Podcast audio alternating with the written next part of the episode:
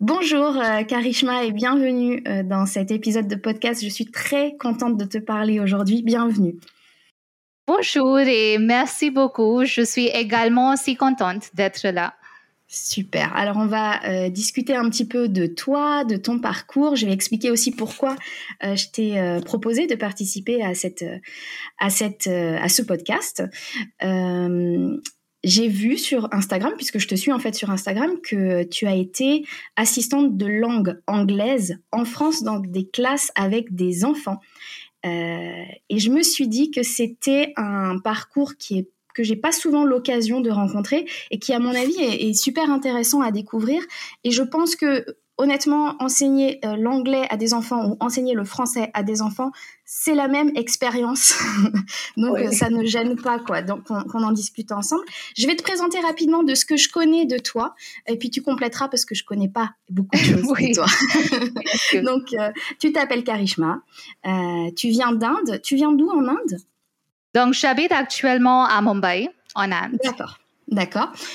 si j'ai bien lu, tu as été avocate. Oui, c'est ça. Donc, j'ai en fait ma licence en droit.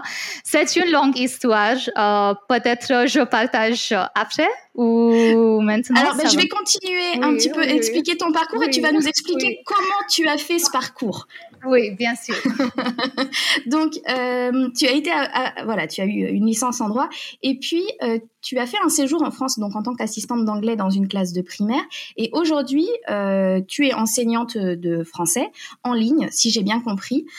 tu as un compte Instagram où tu partages un petit peu tout ça, qui s'appelle La Caranie française, et j'aimerais bien que tu nous expliques comment tu as fait ce parcours un peu atypique. Donc, euh, oui, et comme euh, moi, euh, je m'appelle Karishma, donc je voulais aussi expliquer un peu parce qu'ici, on parle des langues. Donc, Karishma en hindi, ça veut dire miracle. Donc, c'est ça, c'est la signification, je veux dire, de mon nom. Et en fait, j'ai fait ma licence en droit, mais en étudiant le droit, j'étais toujours en contact avec la langue française. Donc, en même temps, j'étudiais aussi le français, je faisais mes niveaux dès jusqu'à C1. Mais euh, après ma licence, j'ai eu l'opportunité euh, de, partir en France en tant qu'assistante d'anglais. Et puis, euh, c'était toujours mon rêve de le faire. Donc, oui, je l'ai fait. Et, mais même avant de partir, j'ai fait des stages chez les cabinets d'avocats ici en Inde, qui était vraiment une expérience complètement différente. Et je, en fait, être enseignante n'était jamais, faisait jamais partie de mes projets d'avenir mais c'était, comme on dit, euh, c'était tombé par hasard. Et euh, en fait, euh, je crois que c'était l'une des meilleures choses maintenant.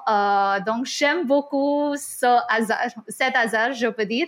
Et ensuite, quand je suis rentrée en Inde, c'était tout au milieu de la pandémie. Et c'est à, moment, c'est à ce moment-là que j'ai, j'ai décidé d'enseigner le français en ligne, mais seulement pendant quelques mois, jusqu'à ce que je trouve un dans un cabinet d'avocat.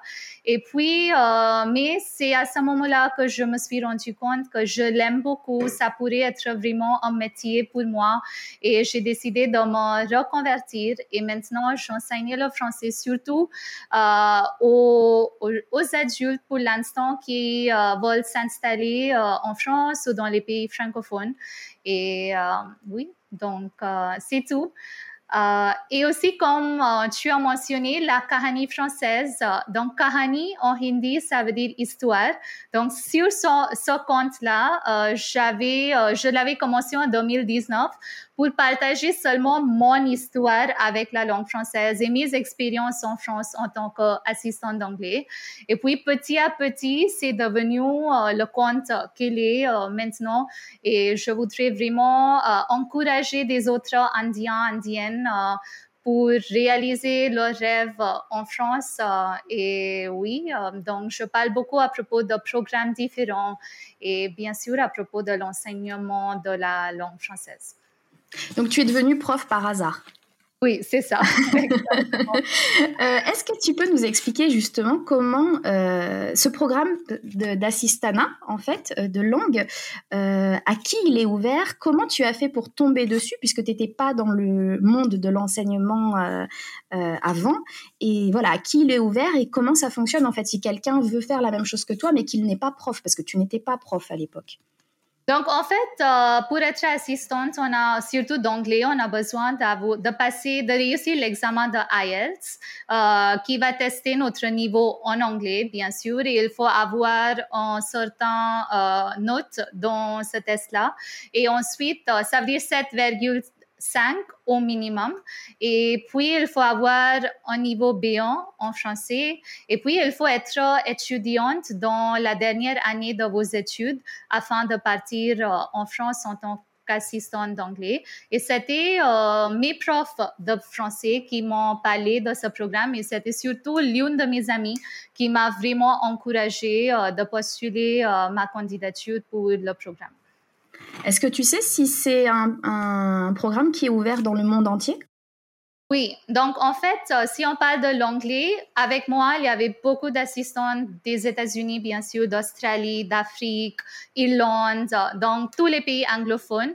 Et bien sûr, c'est aussi ouvert pour l'espagnol, le russe, donc beaucoup d'autres langues euh, aussi. Et on ne demande pas du tout d'avoir d'expérience dans l'enseignement. Donc, on a besoin d'écrire une lettre de motivation et même si je faisais des études de droit, en même temps, euh, j'enseignais aussi, comme j'ai enseigné anglais dans une école pour les mois privilégiés ici en Inde. Donc, j'avais déjà un peu d'expérience euh, d'enseignement d'anglais et également euh, aussi de français, un peu, un tout petit peu, je peux dire. Donc, euh, certainement, l'expérience, ça aide et vous pourriez mentionner dans votre lettre de motivation et euh, c'est aussi, il nous pose des questions si on a cette habitude de gérer euh, une classe ou un groupe d'étudiants. Donc, euh, il faut partager toutes ces expériences-là aussi.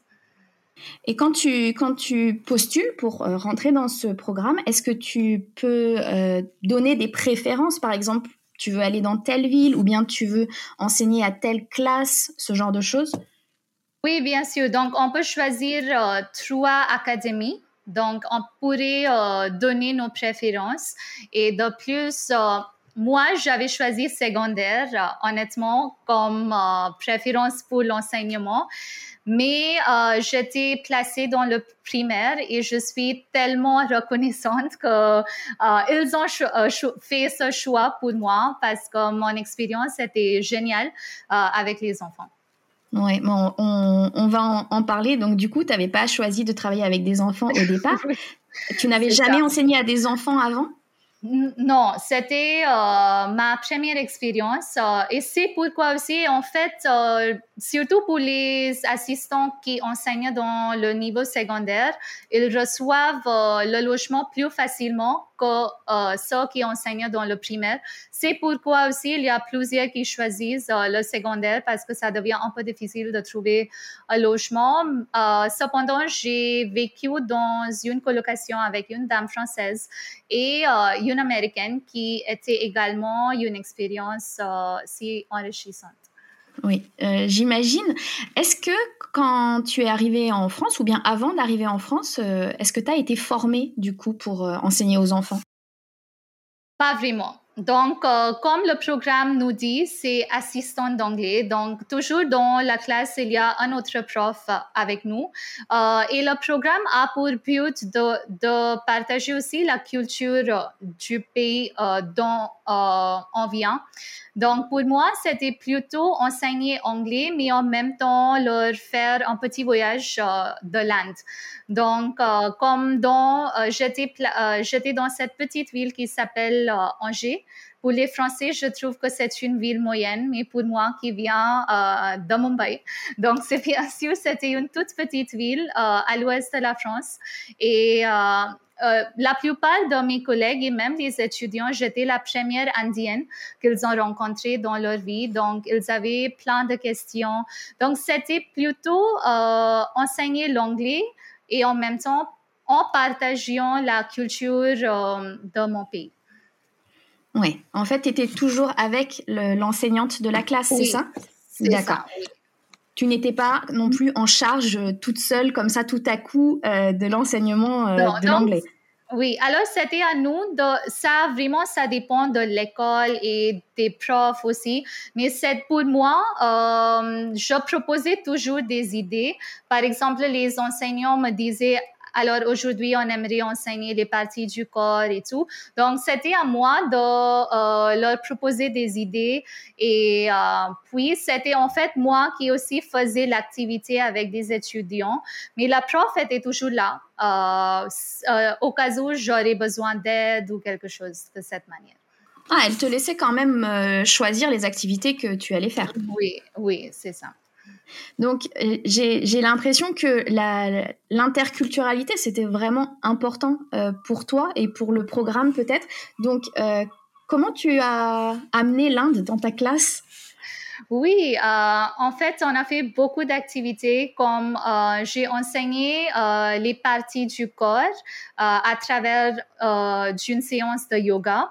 Et c'était en fait l'une des profs qui m'a suggéré euh, de le faire. Et c'était avec euh, la classe euh, CP, donc seulement qui avait cinq ans. Et, dès mon premier jour à l'école, ils avaient toujours, ils m'ont posé toujours des questions à propos de yoga, je ne sais pas.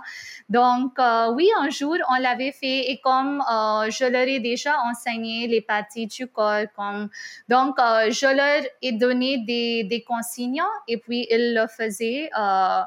Euh, donc oui, c'était de cette manière. Euh, et puis on a aussi fait, euh, je leur ai enseigné la danse Bollywood. Et puis c'était avec les CM1, CM2. Et en fait, vraiment cette image devant mes yeux même aujourd'hui, je le tiens au cœur, je peux dire, parce que c'était 60 étudiants qui euh, dansaient ensemble sur une chanson très connue ici euh, en Inde. Et même à ce moment-là, on a on l'a fait tout en anglais, les consignes. Et puis à ce moment-là aussi, c'était les mots comme euh, Now take your right hand up ou quelques les petites choses de cette manière. Donc des consignes, c'était tout en anglais. Et je trouve que c'était un bon moyen de, pratiquer l'anglais, mais en même temps apprendre un peu euh, sur l'Inde. Et ils se sont vraiment amusés en, dansant et en faisant toutes ces activités-là. Est-ce que, parce que je pense que euh, déjà en France, l'Inde n'est pas un pays très connu, je pense, que les gens connaissent pas grand-chose, euh, encore plus les enfants. je me demande, est-ce qu'ils avaient des questions complètement complètement naïve euh, sur euh, ton pays où tu t'es dit mais qu'est-ce que c'est que cette question? Oui, il y en avait plusieurs, je veux dire, comme euh, il y avait certains qui me demandaient si je rentrais dans mon pays pour dormir la nuit. Et puis, il y avait, et aussi, je leur ai enseigné les couleurs grâce aux photos de l'Inde, comme une mariée tout habillée en rouge, comme on a des vêtements aussi très typiques de l'Inde, puis euh, des monuments et tout. Donc, euh, j'ai utilisé ces images-là pour leur enseigner des couleurs. Et puis, il y avait une photo euh, de ma famille aussi. On était assis sur une balançoire. C'est pas exactement une balançoire qu'on trouve dans les jardins, mais dans les, les maisons indiennes, aussi, il y en a quelquefois. Donc, euh, ils ont pensé, ils m'ont posé des questions comme est-ce que cette, euh, euh, cette femme-là, est-ce qu'elle est, elle est une reine et est-ce qu'elle est un joueur? Parce que pour eux, l'image était un peu comme joueur, une reine. Donc, euh, il y avait, euh, oui, des questions de, de cette manière-là. Euh, et, et l'accueil en dehors de ta classe, je sais pas, par rapport à l'équipe enseignante, est-ce que tu as été accompagnée aussi par cette équipe? Est-ce que tu trouves que l'accueil a été positif ou bien tu l'as trouvé un peu, je sais pas, distant ou... Oui. Est-ce que tu as été bien accueillie? Oui. en fait, moi, je travaillais dans deux écoles. Il y, a, il y en a aussi d'autres assistantes qui travaillent dans trois écoles et tout. Euh, donc, pour moi, euh, l'une école accueillait une assistante pour la première fois et aussi une indienne, bien sûr, euh, la ville, je peux dire, accueillir une indienne pour la première fois. Donc, euh, ils étaient très chaleureuses et j'étais, euh, j'avais vraiment la chance d'avoir des collègues, de, de tels collègues, je peux dire, et euh, même dans la salle des profs, euh, ils apportaient toujours beaucoup de desserts et grâce à eux, j'ai pu goûter beaucoup de plats différents. Et euh, ils m'ont beaucoup aidé aussi et c'est grâce à eux que j'ai en fait appris comment enseigner aux enfants. Et maintenant, quand je suis rentrée en Inde, j'ai adapté toutes ces idées en enseignant le français au lieu d'anglais. Donc, euh, oui, mon expérience avec eux était super, euh, je peux dire. Je pense que c'est essentiel parce que euh, ce que tu as dit, c'est pour moi, c'est vraiment important. C'est que ils t'ont appris à enseigner aux enfants et moi c'est aussi mes premiers collègues qui m'ont appris à enseigner aux enfants et c'est un petit peu l'idée de ce podcast aussi c'est que on apprend vraiment beaucoup des autres euh, profs euh, et des conseils qu'ils peuvent donner et aussi des parfois des erreurs qu'ils ont fait des leurs mauvaises expériences donc euh, j'imagine quand quelqu'un comme toi, qui est vraiment débutante dans ce public-là, débarque en plus dans un pays étranger pour faire ce travail-là, c'est tellement important que l'équipe, elle soit là pour, pour t'aider, quoi. Évidemment, mais euh, je suis toujours en contact avec euh, certains de mes collègues et ils étaient très, très gentils. Euh, et oui, ils faisaient toujours des efforts pour que je sois à l'aise à l'école et on a aussi fêté beaucoup de fêtes ensemble comme j'étais là pendant Noël. Et puis aussi pour nous en Inde on a la fête de Diwali, Holi. Donc toutes ces fêtes là elles se déroulent quand j'étais, euh, il s'est déroulé quand j'étais en France. Donc oui, on a fêté plusieurs fêtes ensemble et tout, donc c'était chouette. Je pense que les enfants, euh, ça doit leur laisser des super souvenirs, euh, j'imagine, ce genre d'expérience aussi. Oui. Moi, j'ai travaillé en Inde au tout début de ma carrière de prof quand j'étais jeune, jeune, jeune, comme toi.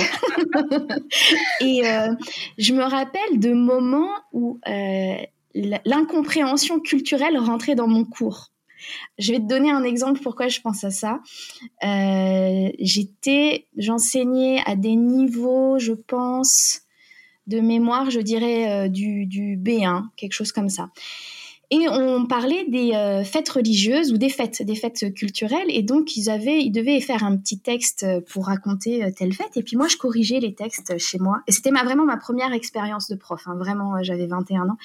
Euh, et, donc j'avais corrigé euh, une copie et j'ai rendu la copie euh, à l'élève. Et il m'a dit, mais pourquoi vous avez corrigé là, madame? Et en fait, ce que j'avais corrigé, c'est que le mot Dieu le dieu ou les dieux. Il avait tout mis au pluriel. Et moi, j'avais tout corrigé, j'avais barré, j'avais mis un D majuscule pour dire, bah non, on dit pas les dieux, on dit Dieu. Parce qu'il y a, et j'ai dit cette phrase dans la classe, parce qu'il y a un seul Dieu. Je suis pas religieuse en plus. Mais c'est culturellement, j'avais cette idée. Et quand, en même temps que je l'ai dit, je me suis rendu compte que c'était complètement euh, une grosse incompréhension culturelle qui, qui était rentrée dans mes, dans mes cours, en fait, dans mes cours de langue, vraiment. Est-ce qu'il y a des trucs comme ça qui, des fois, tu t'es rendu compte que vous étiez, vous parliez pas de la même chose. Oui, en fait, euh, par rapport à la religion, je crois qu'on a parlé de la fête euh, de Diwali et euh, je leur ai essayé de raconter l'histoire. Pourquoi? Parce qu'il y a une histoire mythologique, donc pourquoi on fait Diwali et tout. Mais je crois que ce qui était intéressant, c'était plutôt, si on voit la langue hindi, on l'écrit d'une manière très différente. il y a l'écriture est très différente par rapport à uh, au français ou même anglais parce que français anglais c'est un peu pareil.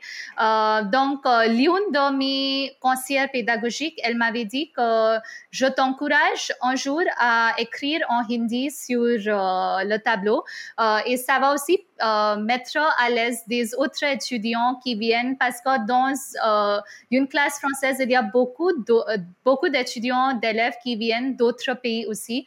Donc ça va leur donner ce sentiment que ça va c'est pas seulement le français. Il existe aussi beaucoup d'autres langues dans le monde et même notre assistante, elle euh, vient, elle vient d'autres, dans pays, elle a aussi une autre langue. Donc tout ça, donc j'ai trouvé cette expérience vraiment intéressante parce qu'un jour j'ai écrit en hindi mon nom et puis euh, mon prénom et puis tous les élèves voulaient que j'écris même leur nom en hindi. Donc, euh, oui, je trouvais que cette expérience était très jolie. Ouais, je pense que cette conseillère pédagogique, elle avait très raison. elle avait vraiment raison. On a besoin de mettre en valeur le fait que euh, toutes les langues, euh, en fait, c'est une richesse, quoi et toute la façon de l'écrire. Et euh, justement, ça me fait penser que aussi sur la question de l'accent, parce que j'ai vu que tu avais fait une vidéo sur euh, comment ça s'appelait? Be proud of your accent. Et, je crois que c'est vraiment euh, une bonne question aujourd'hui, surtout quand on est professeur de langue, on a tendance à vouloir des langues très standardisées. Et qu'est-ce que ça veut dire standardisé Pardon, standardisé, c'est du français de France et de l'anglais d'Angleterre. Et euh, ça, aujourd'hui, c'est remis en question et, je trouve ça bien. Mais en même temps, je pense que euh, il doit y avoir une résistance en face. Je sais pas, est-ce qu'il y a des gens, tu sens qu'il y a euh, le fait que tu enseignes le français avec un accent ou que tu enseignes l'anglais avec un accent, est-ce que tu penses que ça, ça crée encore des discriminations? Euh, pas vraiment, parce que maintenant, j'enseigne plusieurs Indiens le français et je crois que c'est plus facile pour moi de le faire parce que moi aussi, j'ai comme eux, j'ai euh, j'ai tout d'abord étudié, j'ai fait toutes mes études en anglais et puis j'ai appris le français comme vraiment une euh, j'ai pas appris le français dès mon enfance. C'était quelque chose que j'ai fait plus tard dans ma vie. Donc, euh, je crois que cette pratique m'aide beaucoup à enseigner euh, aux Indiens surtout et on fait quelquefois des comparaisons entre notre, nos langues maternelles et puis l'anglais, le français. Donc, il y a beaucoup de langues qui, euh, qui jouent en même temps. Donc, euh, je crois que pas vraiment. Et c'était aussi le but de ma vidéo parce que la première fois quand je suis allée en France, c'était pour un échange culturel. Et là-bas, il y avait des, des études, des stagiaires de 22 pays différents qui parlaient le français, mais chacun avait un accent différent. Donc, à chaque fois quand je parlais avec euh, à quelqu'un, même si c'était le français, mais ça m'a pris un peu de temps pour euh, vraiment comprendre parce que chaque personne, comme les Mexicains avaient un peu d'accent espagnol, les Vietnamiens aussi. Et ce que je voulais vraiment mettre en valeur, donc même si on parlait la même langue, euh, on avait euh, tous nos accents et je crois que les accents sont plutôt, bien sûr, il faut prononcer les mots correctement, mais je crois que les accents, c'est plutôt euh, un symbole ou un signe de fierté parce qu'on peut parler plusieurs langues, pas seulement une seule langue. Donc, oui, je crois que c'est beau quand même. Je crois que c'est beau aussi et euh, c'est bien de faire passer ce message. Et vraiment, euh, j'encourage euh, bah, tous les accents du monde hein, à parler et à enseigner les langues parce que, parce que ça, ça rend la langue encore plus vivante, encore plus riche et encore plus... voilà, c'est bien. Et cette tu dis que tu n'avais jamais pensé euh, enseigner, et surtout à des enfants en France, l'anglais, c'était pas dans tes projets de vie. Et tu dis aussi que c'est, tu, es très contente que finalement ça te soit arrivé. Euh, aujourd'hui, est-ce que tu continues à enseigner du coup à des enfants? Euh, pas actuellement. Donc, c'était plutôt pendant la pandémie quand, euh, oui, je suis rentrée au milieu de la pandémie. Donc, à ce moment-là, j'ai enseigné euh, quelques enfants d'Écosse le français en ligne aussi. Et après cela, c'était avec des adultes. Mais je crois que j'ai beaucoup aimé enseigner des enfants aussi. Et la méthodologie qu'on adopte pour enseigner des enfants, c'est tellement différent de ce qu'on fait avec des adultes. Et je crois qu'avec des enfants, on a besoin d'être beaucoup plus créatif et euh, on a vraiment besoin de simplifier des choses beaucoup plus et euh, ça prend beaucoup d'efforts euh, pour rendre des cours vraiment intéressants et je trouve que oui, c'est quand même un travail, un bon travail, je peux dire. Ouais, c'est très, c'est vrai que c'est, c'est, ça demande, comme tu dis, d'être très créatif. Je pense c'est peut-être plus difficile. en tout cas, c'est plus.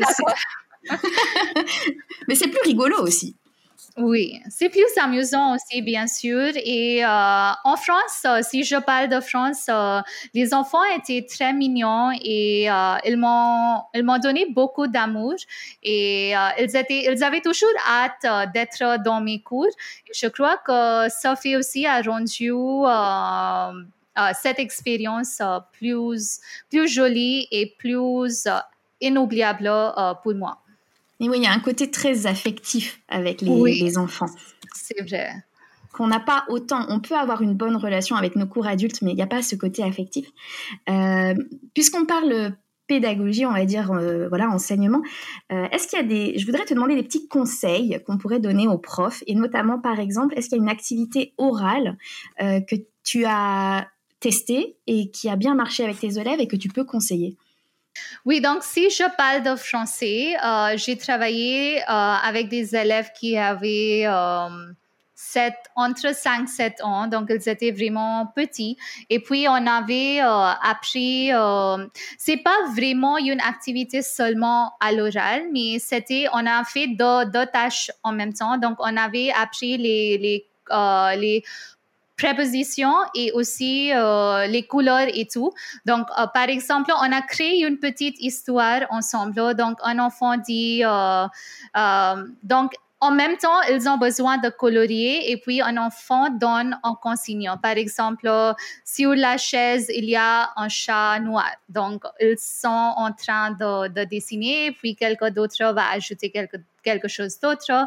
Puis, de cette manière, vers la fin, on montre nos images et on voit si tout le monde a bien fait. Et ce que j'ai aussi, euh, parlant des enfants, je voudrais aussi souligner qu'on a plus de liberté, je crois, avec des enfants.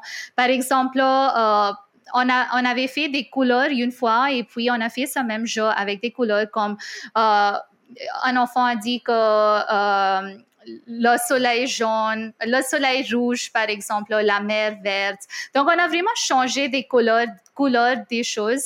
Euh, c'est pas obligatoire d'avoir un soleil jaune euh, toujours ou la mer bleue toujours, qui est un peu difficile avec des adultes parce que c'est tout est vraiment uniformisé, je peux dire. Donc, euh, et vers la fin, tout le monde avait avait euh, des des, des images ou des peintures, je peux dire, très colorées.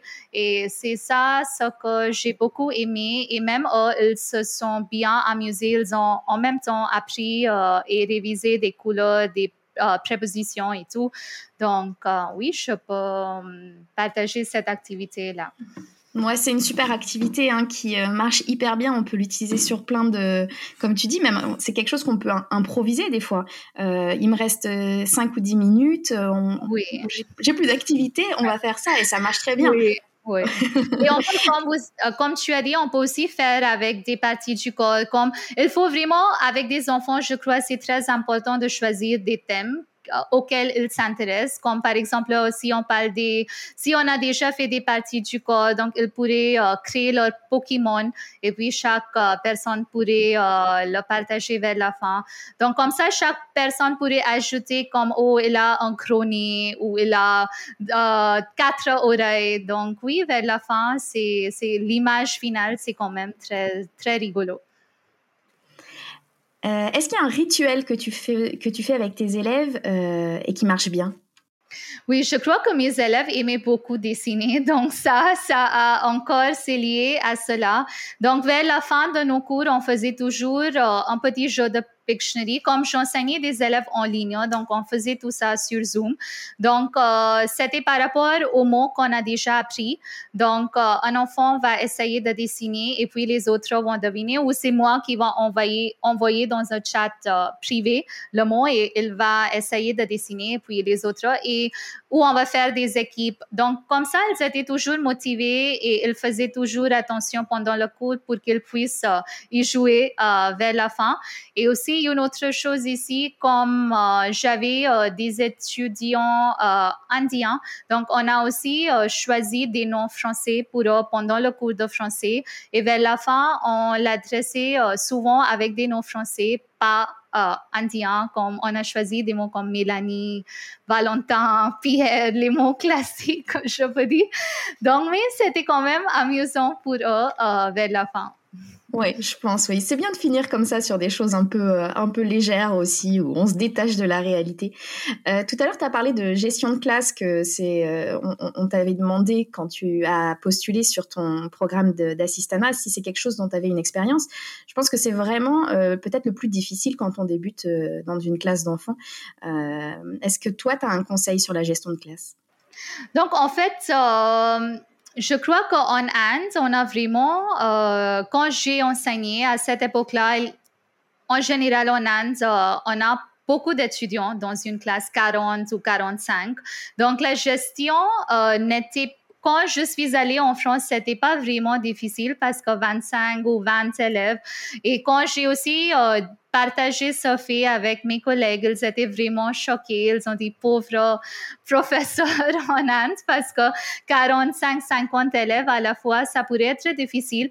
Mais je crois qu'il euh, faut toujours faire de petits groupes pour qu'ils puissent travailler en groupe et puis ils puissent euh, partager euh, sur ce qu'ils ont travaillé devant les autres. Donc, ça les motive beaucoup et aussi souvent, ils euh, oui, il y a aussi cette concurrence et la concurrence pourrait être positive aussi.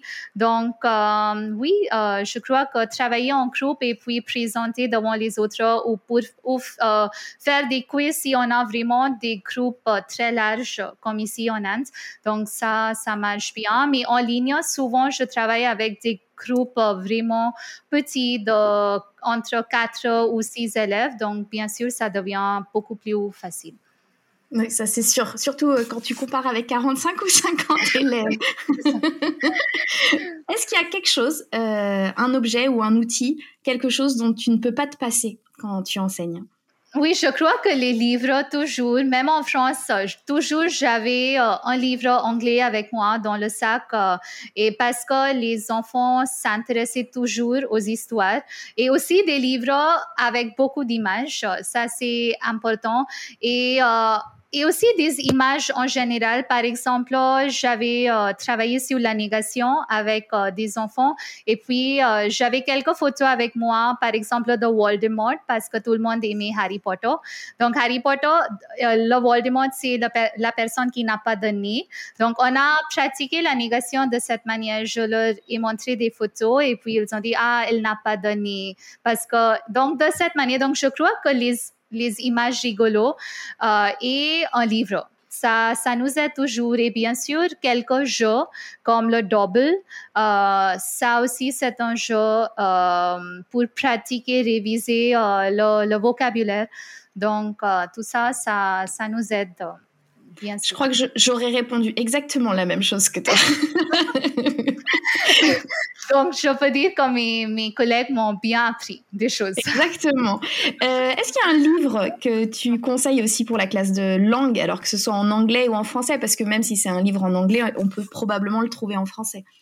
Oui, donc comme, vous, euh, tu as dit, euh, par rapport, quand on parle d'anglais, on a souvent les ressources d'Angleterre ou des ressources des États-Unis. Et quand je suis allée en France euh, en tant qu'assistante indienne d'anglais, donc je voulais vraiment valoriser les ressources euh, indiennes. Donc euh, j'ai décidé de partager des histoires que j'ai lues quand j'étais enfant.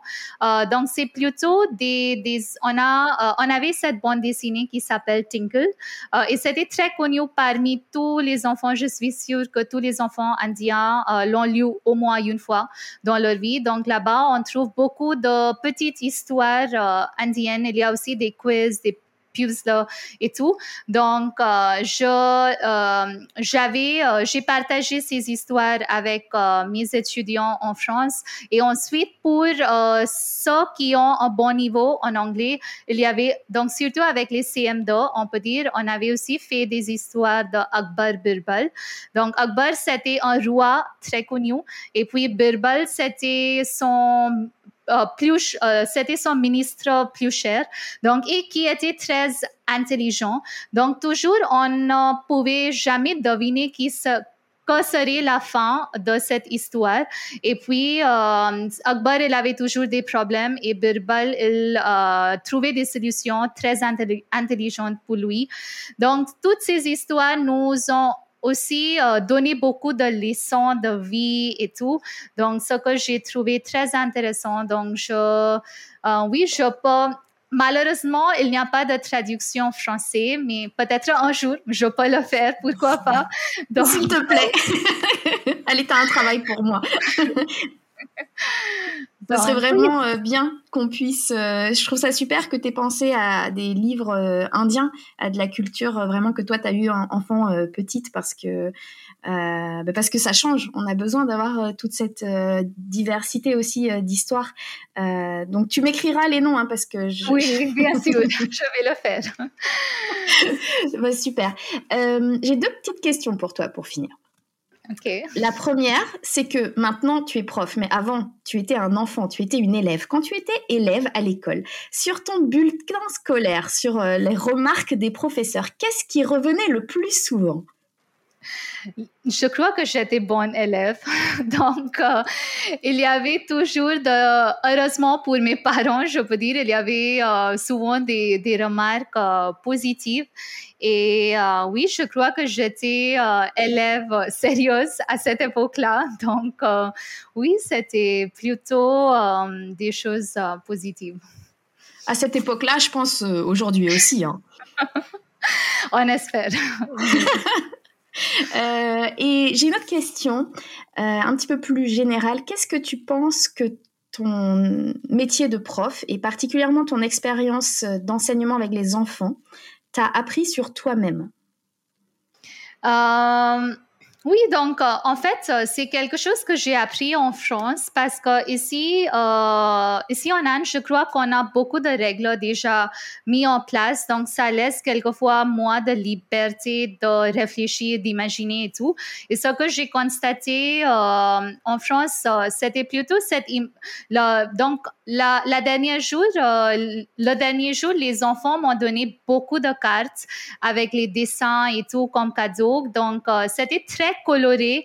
Il y avait euh, vraiment, donc, euh, comme je vous ai dit, euh, je t'ai dit, il n'y avait pas le soleil jaune. C'était, tout était mélangé.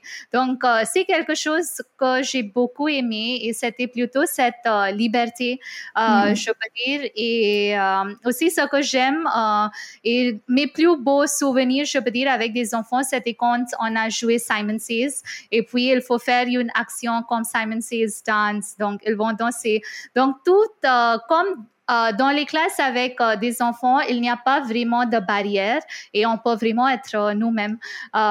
donc, c'est ça ce que je trouve joli en enseignant des enfants. Oui, la spontanéité, la, la fantaisie aussi. Et est-ce que tu perds ça quand tu travailles avec des adultes? Quelquefois, on peut dire oui. Euh, bien sûr, les adultes ne vont pas danser comme les enfants le font quand on dit Simon Says. Mais euh, avec des adultes, on peut aussi faire d'autres activités qu'on ne peut pas faire avec des enfants. Donc, je crois qu'un mélange de, de deux, euh, ça nous apporte plein de choses, plein d'expériences intéressantes. L'idéal, finalement, ce serait un peu des deux. Oui. Merci beaucoup Kalishma pour, euh, bah, pour cet entretien euh, qui vraiment euh, nous apporte plein de nouvelles réalités de, de ce métier d'enseignant et plein de nouvelles idées aussi pour nos classes. En fait, je te remercie. Merci beaucoup. Et c'était vraiment, j'ai beaucoup aimé parler avec toi et de partager mes connaissances, mes expériences de France et aussi de l'enseignement en ligne. Et ce que je veux dire aussi, avant qu'on finisse, c'est qu'il me semble que sur euh, euh, ton compte Instagram, tu donnes aussi des conseils pour les personnes qui veulent suivre le même programme euh, d'assistante que toi. Donc, s'il y a des personnes qui nous écoutent et qui ben, ont envie de tenter ça, qu'ils aillent voir sur ton compte Instagram et qu'éventuellement, ils puissent te contacter pour te poser des questions.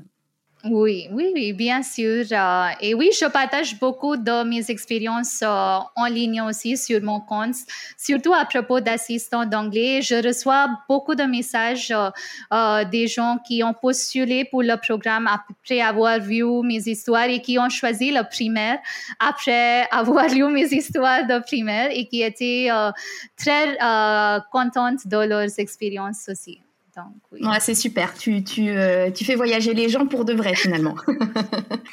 merci, Karishma. Merci beaucoup. Et euh, oui, merci. Bonne journée.